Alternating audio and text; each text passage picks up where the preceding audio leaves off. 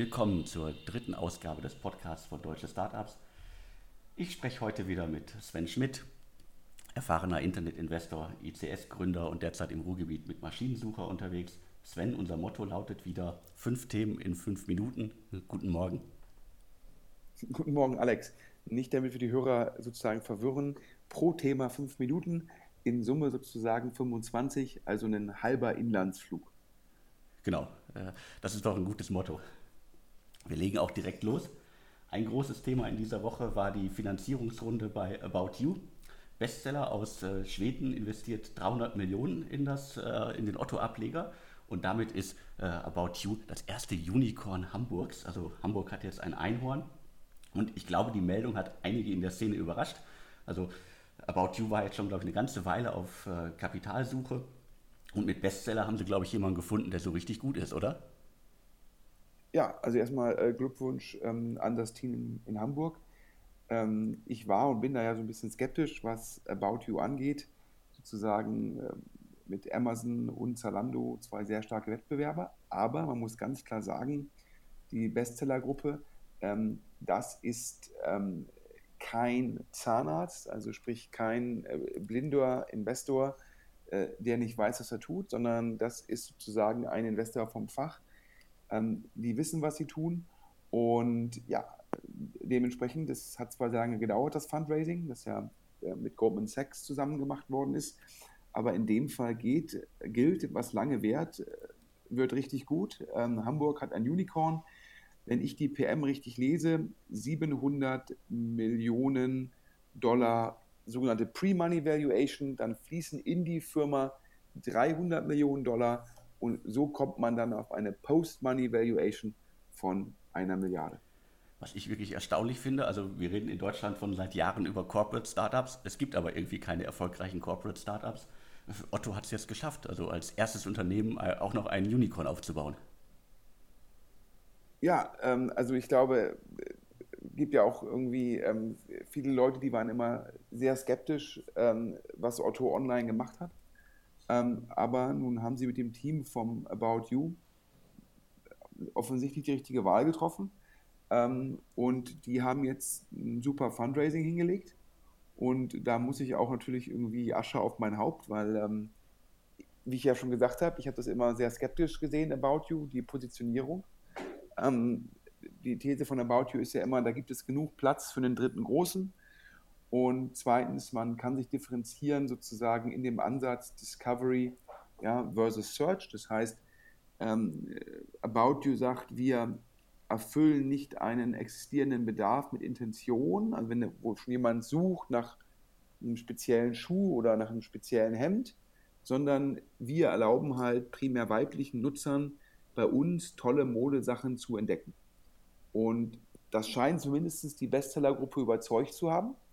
Ähm, und ja, also Glückwunsch an About You, an Tarek Müller und an die Otto-Gruppe. Ja, dem schließe ich mich an und äh, wir freuen uns dann auf den Börsengang in ein paar Jahren. Machen wir den Deckel drauf auf das Thema und gehen weiter zu Finanzcheck. Hat mich diese Woche auch überrascht. Ähm, eines der bestfinanzierten äh, Fintech-Unternehmen im Lande hat einen der größten Fintech-Exits äh, in der Dachregion hingelegt. 285 Millionen für ein extrem verlustreiches Unternehmen und äh, Sie gehören jetzt zur Scout-Gruppe. Wie passt das alles zusammen? Also auch da, ich, ich war doppelt überrascht. Ja? Ich habe immer gedacht, und ähm, das, ich glaube so ein Finanzcheck steht ja im Wettbewerb mit einem Check 24 oder auch mit einem Smava. Ähm, und meine These war immer, dass Check 24 durch den horizontalen Ansatz einen sehr starken strukturellen Vorteil hat. Ja, in dem Sinne, dass sie eine Kundenbeziehung besser monetarisieren können, weil sie den Kunden über ganz viele verschiedene Verticals bedienen können. Also nicht nur Kreditvergleich, sondern auch äh, Vergleich für die Kfz-Versicherung und so weiter und so fort. Und deshalb habe ich mir mal gedacht, es ist gar nicht so einfach, als vertikaler Anbieter, der jetzt im Endeffekt nur einen Vergleich für ein Produkt macht, zu überleben. Aber im Fall von Finanzcheck bin ich da eines Besseren belehrt worden. Wahrscheinlich weil die Margen auf so einem Finanzprodukt so groß sind, dass man damit halt auch alleinig erfolgreich sein kann. Dennoch, das zweite Überraschende für mich, der Preis, ja, 285 Millionen Euro. Das ist, glaube ich, ähm, ein sehr, sehr stolzes Umsatzmultiple. Auch wenn man sich den Umsatz von diesem Jahr anschaut. Ich habe gelesen, Finanzcheck plant einen Umsatz von 12 Millionen Euro im vierten Quartal. Das wäre dann sozusagen eine Runrate von 48 Millionen. Dann kann man eigentlich sagen, da ist sechsmal Runrate Umsatz viertes Quartal bezahlt worden und das im Endeffekt noch zu einer Phase, wo man noch nicht profitabel ist. Das heißt, man kann hier nicht von einem EBIT-Multiple sprechen. Und dann vielleicht noch die dritte Überraschung, der Käufer. Ähm, die ähm, Scout24-Gruppe, ähm, in Deutschland primär als Inhaber bekannt von ImmoScout24 und von Autoscout24. Ähm, ja, ähm, dementsprechend äh, habe ich mir eigentlich immer gedacht, wenn ich jetzt die Scout-Gruppe wäre, dann würde ich gucken, was sie auch teilweise tun, wo kann ich im Ausland noch zukaufen, um meine Marktposition zu stärken, wie kann ich eventuell sozusagen das Classifieds-Business ausbauen. Stattdessen haben die gesagt, wir machen hier eine vertikale Integration, ähm, ja, indem wir sozusagen ins Finanzierungsgeschäft gehen oder zumindest gucken, ja, dass wir Lead-Generierung im Finanzierungsgeschäft selbst machen. Genau, ich habe mich dann auch äh, am Tag der Verkündung durch den Analysten-Call am Morgen durchgequält. Ist ja immer äh, äh, anstrengend, äh, Börsianern äh, zuzuhören, wenn sie irgendwas versuchen zu verkaufen. Da waren aber ein paar interessante Sachen drin. Also Sie wollen auch äh, dieses Jahr keinen Gewinn machen, auch nächstes Jahr nicht. frühestens 2020 äh, soll Finanzcheck äh, laut dieser Aussage im, im Analystencall schwarze Zahlen schreiben. Und, also die arbeiten ja schon seit Jahren zusammen. Und wenn ich die Zahlen richtig gedeutet habe, dann ist das, glaube ich, für dieses Jahr, dass Scout24 von dem Umsatz, den, ähm, den quasi das Finanzcheck dann zusteuert, also 6 Millionen vom Gesamtumsatz entfielen schon auf die Kooperation. Also die wissen, was sie gekauft haben. Ja, gar keine Frage. Ich habe äh, mit, mit Quellen in der Scout-Gruppe gesprochen, ja, und äh, die haben mir gesagt, ähm, äh, ja, dass es irgendwie die Logik sei halt diese, man könne in der in der Customer Journey sozusagen, ähm, die könne man verlängern. Also sprich, der Kunde sucht bei Autoscout nach dem Auto und dann finanziert er das Ganze äh, oder sucht dann die Finanzierung über Finanzcheck. Ähm, so könne man halt in der Transaktion bleiben, wisse halt im Endeffekt, ähm, ja, was da mit dem Kunden passiert und wann der wieder ein neues braucht oder wann er ein neues Darlehen braucht. Ähm, und das wäre einfach sehr lukrativ äh, potenziell. Und selber machen ist halt für so ein Corporate immer sehr schwierig. Und dann denkt man halt, ja, Technologie, Team, Marke, das selbst aufzubauen, das dauere ähm, das dauere zu lange. Und äh, der letzte Kommentar von dem Insider war, ja, das sehe irgendwie teuer aus, ja, aber in zwei Jahren würde man das dann wahrscheinlich anders beurteilen. Es ist ja immer die Frage, zum einen, wie gut kann Finanzcheck jetzt weiter wachsen? Und die andere Frage, wie profitabel kann Finanzcheck werden? Und klar, wenn dann Finanzcheck irgendwann mal unter dem Dach von der Scout-Gruppe 30, 40 Millionen EBIT macht, dann hat es sich natürlich gelohnt. Wobei ich mir schon wobei ich mich natürlich frage, gibt es jetzt Partner, die sagen, boah, bevor ich jetzt mit Finanzcheck sowas mache, also keine Ahnung, wahrscheinlich wird so ein mobile.de jetzt nicht mehr mit einem Finanzcheck zusammenarbeiten. Ich bin gespannt. Für mich sieht es teuer aus, aber ist natürlich für Hamburg zwei super Nachrichten. Erst das Fundraising von About You, jetzt mit einer Milliarde Dollar Post-Money bewertet, ein Unicorn. Und als zweites der tolle Exit äh, von Finanzcheck. Und da muss man natürlich auch sagen, der nächste große Erfolg von Nils Recke, der einfach da in Hamburg ein mega goldenes Händchen hat.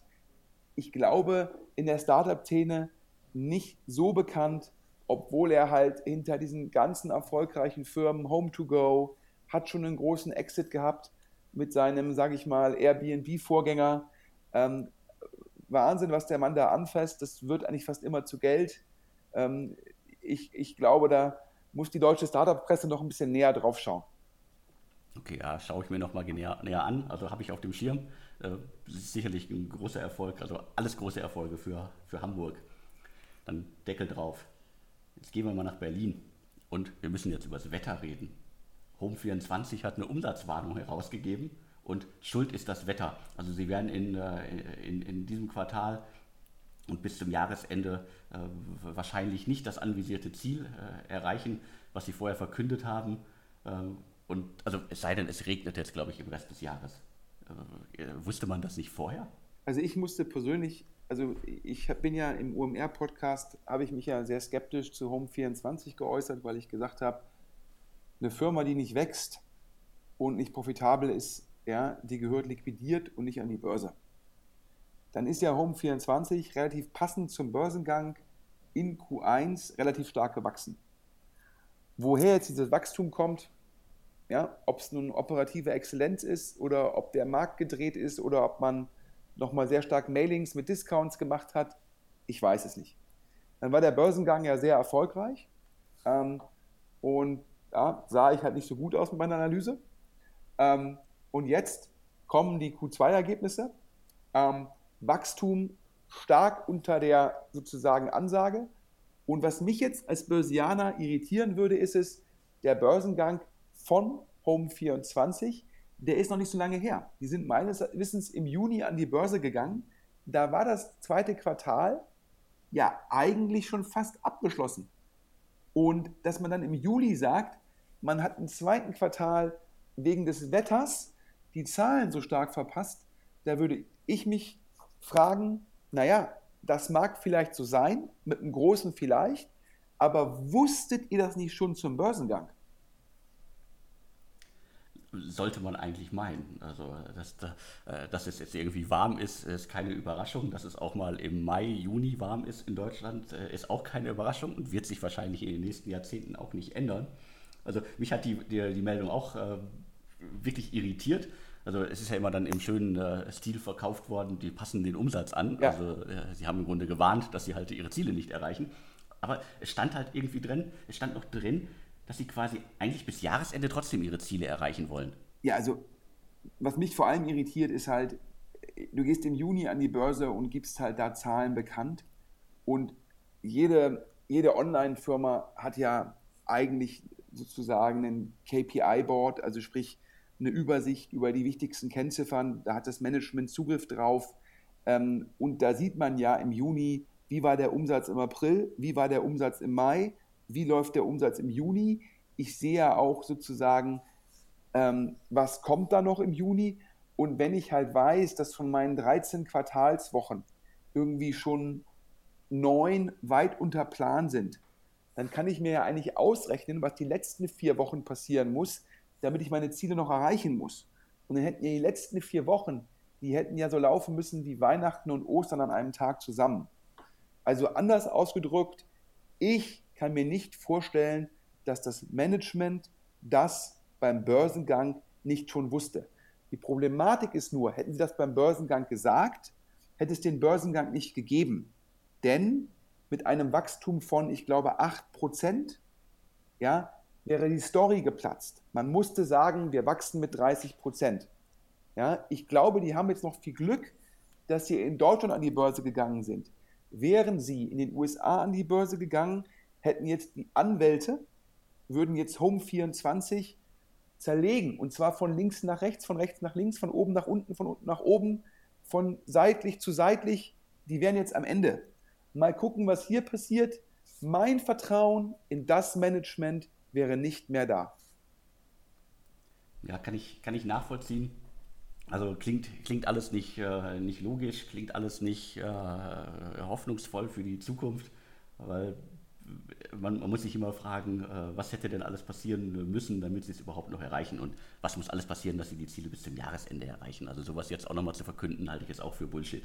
Ja, also ganz klar. Also äh, jetzt kommt Juli und August, da heißt es dann waren Ferien. Oh, war auch nicht absehbar. Und dann sagt man im September, da hat irgendwie der, ähm, der Firmenhund in den Teppich gebissen und deshalb sind 5% weniger Umsatz. Naja, also da muss ja jetzt im Endeffekt ein Wachstum kommen, ja, um das wieder zu kompensieren. Woher soll denn das kommen? Ja, da ist der Wunsch Vater des Gedankens.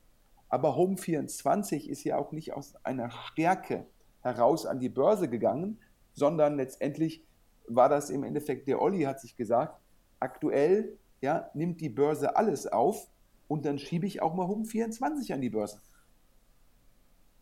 Ja, wir werden das weiter verfolgen. Machen wir einen Deckel drauf. Du hast jetzt gerade schon Olli Samba angesprochen. Im Manager-Magazin gab es eine Meldung, Olli treibt wieder Geld ein. Also die, die Meldung liest sich so, wenn man zwischen den Zeilen liest. Wahrscheinlich saß Olli auf der Noah wieder hinten irgendwo im äh, VIP-Zelt und diverse Rocket-Mitarbeiter haben die Geldgeber eingesammelt, zu Olli geführt und Olli hat sich quasi unterschreiben lassen. Und jetzt soll es einen Milliarden, einen 2 Milliarden Fonds geben. Äh, was treibt diesen Mann eigentlich noch an? Ja, klar, wir hatten ja schon drüber gesprochen. Er kauft aktuell Aktien sozusagen äh, von Rocket ähm, selbst auf oder mit seinen Brüdern auf. Das heißt, ein Zeichen von ihm, Vertrauen in Rocket, Vertrauen in seine Fähigkeit. Und ich glaube halt, ihn treiben zwei Sachen ein. Das eine ist es, darüber hatten wir auch schon gesprochen im Zusammenhang mit, mit, mit Lakestar und auch Softbank. Ähm, auch ein Oliver Samba sieht halt, dass sich der Markt sehr stark entwickelt im Later Stage Bereich zu der Fähigkeit, dass man mit einer Finanzierungsrunde ein Start-up sozusagen quasi als Marktführer definiert. Ja, also der Anglizismus wäre halt Kingmaker.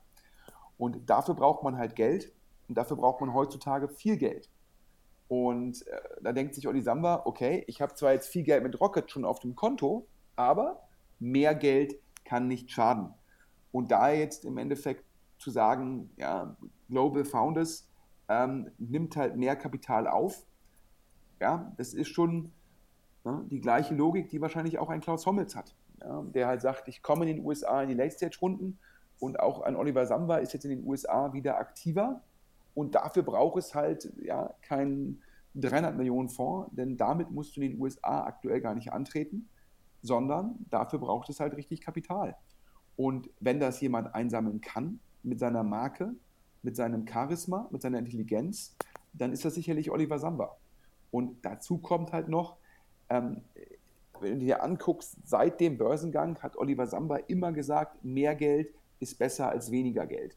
Ob es der Convertible war, ob es im Endeffekt Kapitalerhöhungen waren, ob es sozusagen der erste Milliardenfonds war, wenn er die Möglichkeit gehabt hat, Geld einzusammeln, zu Bedingungen, die für ihn attraktiv sind, hat er diese wahrgenommen.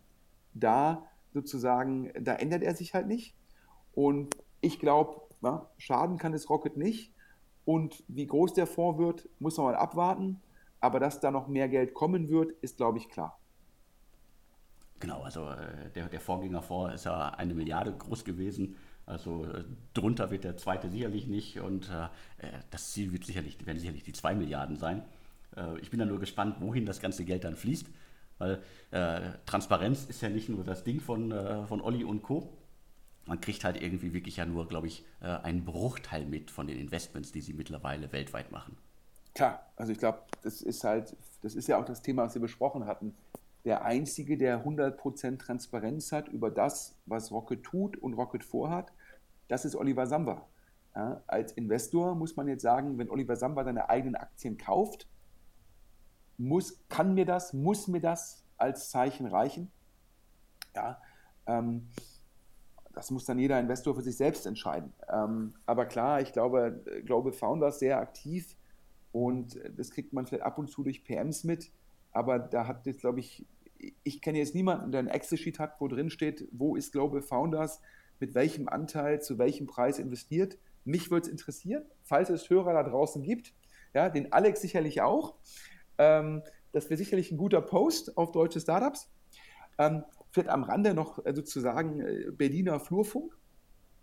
Ähm, angeblich hat, der, der, hat Oliver Samba die Move ähm, 24 Gründer, also sprich eigentlich die Gründer, die lange im Wettbewerb standen mit der Rocket-Beteiligung Movinga, die hat er scheinbar für Global Founders angeheuert. Ja, da bin ich gespannt, was sie dann da machen. Also äh, über die Liste der Rocket Startups würde ich mich auch sehr freuen. Also einen Grundstock hätte ich schon mal zur Verfügung zu stellen. Äh, aber gerade die weltweiten Aktivitäten, ich glaube, da gibt es äh, noch große Lücken. Ja. Also meldet euch. Ja, also daher, ich glaube, ähm, das, ähm, das ist halt ähm, aufgrund dessen, dass er halt als börsennotierte Firma ähm, wird er halt im Endeffekt immer nur die Beteiligungen bekannt geben müssen, die wesentlich sind ähm, für den Börsenkurs. Ähm, und wenn dann natürlich ein Milliardenkonzern halt hier mal 10 Millionen investiert, da mal 15, sind dann diese Investments, solange sie dann halt nicht sehr, sehr stark an Wert gewinnen, halt nicht relevant. Ja, dementsprechend die beste Übersicht haben wahrscheinlich die Investoren in Global Founders, die dann ein Reporting bekommen, also die sozusagen die sogenannten Limited Partners. Ähm, ja, mal gucken, ähm, ob wir da mehr rausfinden. Ja, mich würde es freuen. Dann machen wir auch auf dieses Thema den Deckel drauf. Und äh, wir haben jetzt noch ein Thema auf der Liste, äh, Outfittery. Da müssen wir auch wieder auf das Manager-Magazin verweisen. Laut äh, dem, einem Bericht gab es eine Brückenfinanzierung bei Outfittery. Also Holzbring Ventures, äh, Highland und Co. haben nochmal irgendwie äh, eine kleine Summe wohl investiert um, Zitat, äh, Outfittery vor der Pleite zu bewahren. Outfittery hat äh, per Telefon und per Mail äh, den Bericht komplett dementiert, auch mit dem Hinweis, sie sagen sowieso nie irgendwas äh, über Finanzierungsrunden.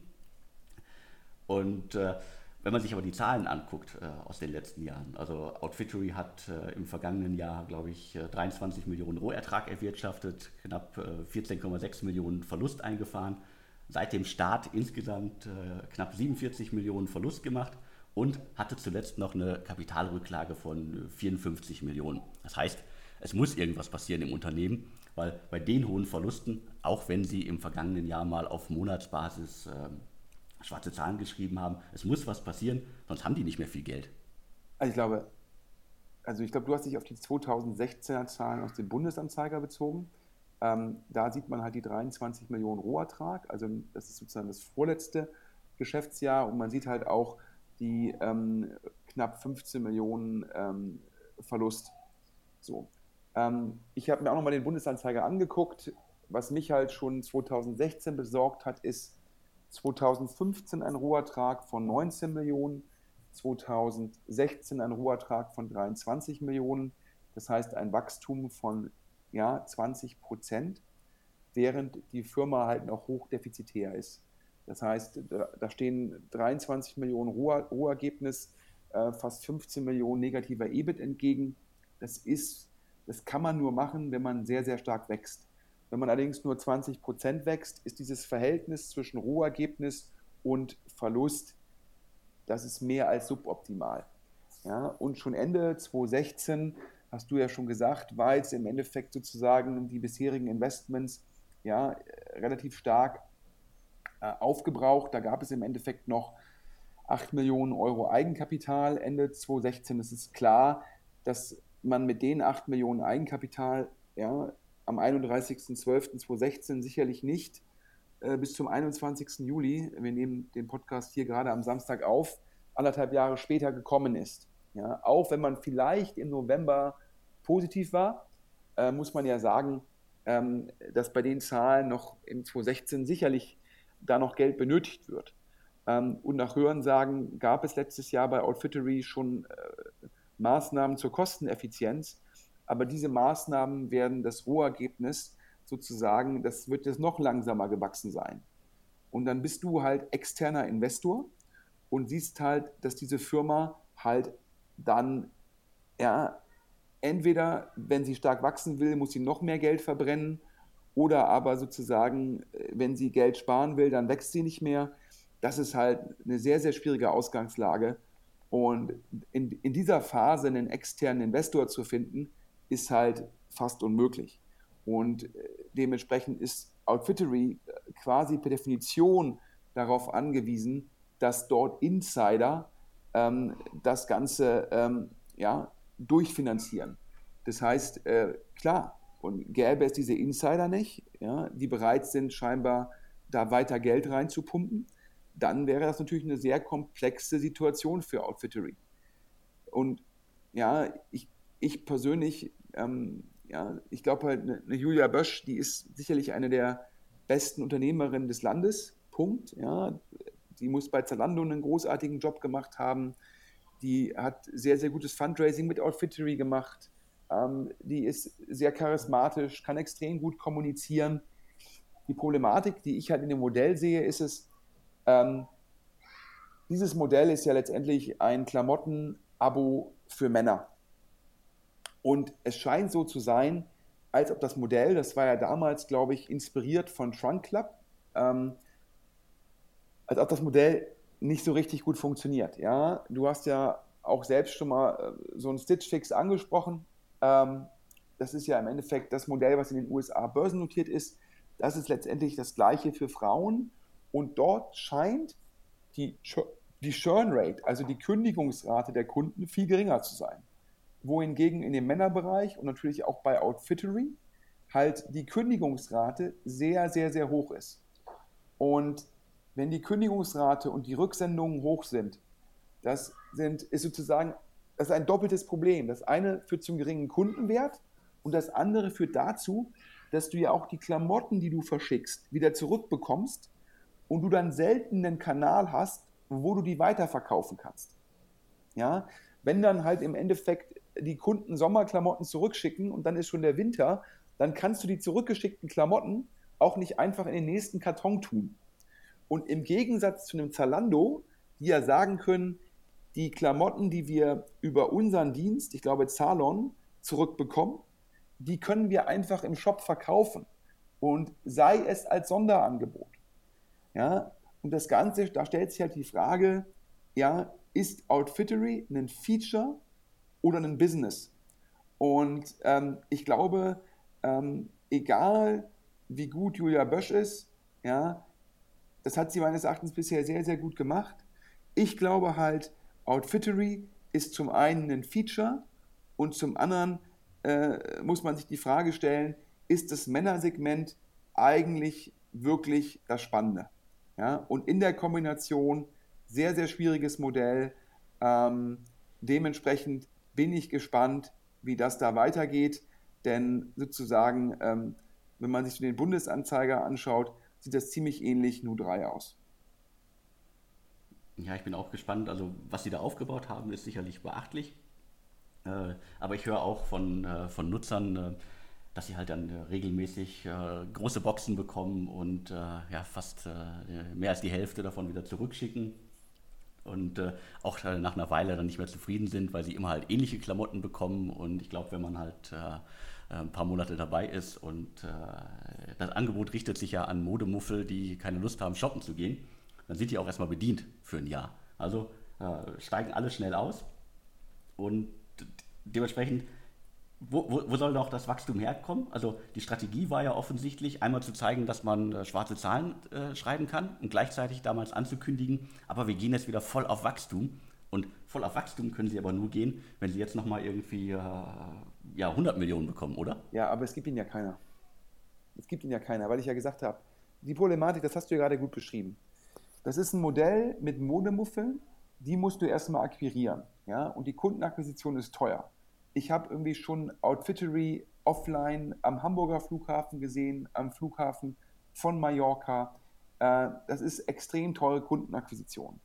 Dann diese Kundenakquisition ja, musst du ja refinanzieren. Wenn allerdings deine Churn Rate, deine Kündigungsrate so hoch ist, wie der Berliner Flurfunk sagt, nämlich nach der vierten Sendung ist kaum mehr ein Kunde da, dann hast du viel zu wenig Zeit, diese hohen Kundenakquisitionskosten zu refinanzieren.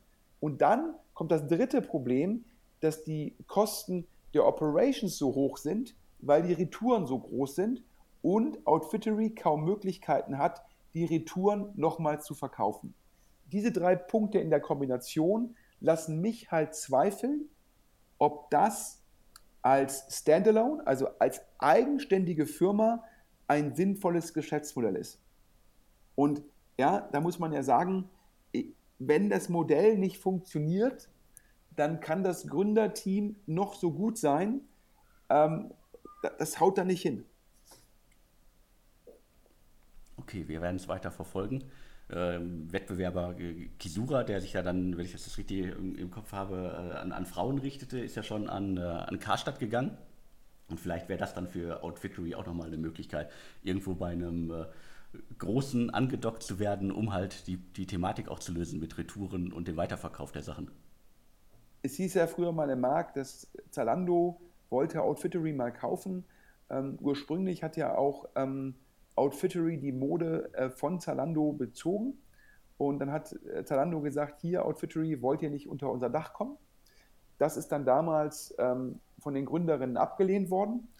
Dann hat Zalando ja das eigene Produkt sozusagen auf den Markt gebracht. Ich bin jetzt mal gespannt, wie viele Käufer es da draußen gibt, sozusagen, die es den Investoren ermöglichen, da mit einem blauen Auge rauszukommen. Ähm, ich bin skeptisch, aber man muss auch fairerweise sagen, äh, betreffend ähm, About You war ich auch skeptisch und äh, da habe ich mich jetzt eines Besseren belehren lassen müssen. Okay, wir, wir schauen, was die Zukunft bringt. Deckel drauf. drauf. Ja, im Duett. Im Duett, das ist gut. Damit sind wir auch durch für heute. War mir wieder eine Freude, mit dir über die Themen der Wochen zu reden, Sven. Alex, vielen, vielen Dank für die Einladung. Und äh, dann schauen wir mal, äh, ob uns ein Hörer sozusagen alle Rocket-Beteiligungen zumeldet. Ja, ich bin gespannt. Äh, Kontaktdaten auf deutschestartups.de. In dem Sinne, ein gutes Wochenende.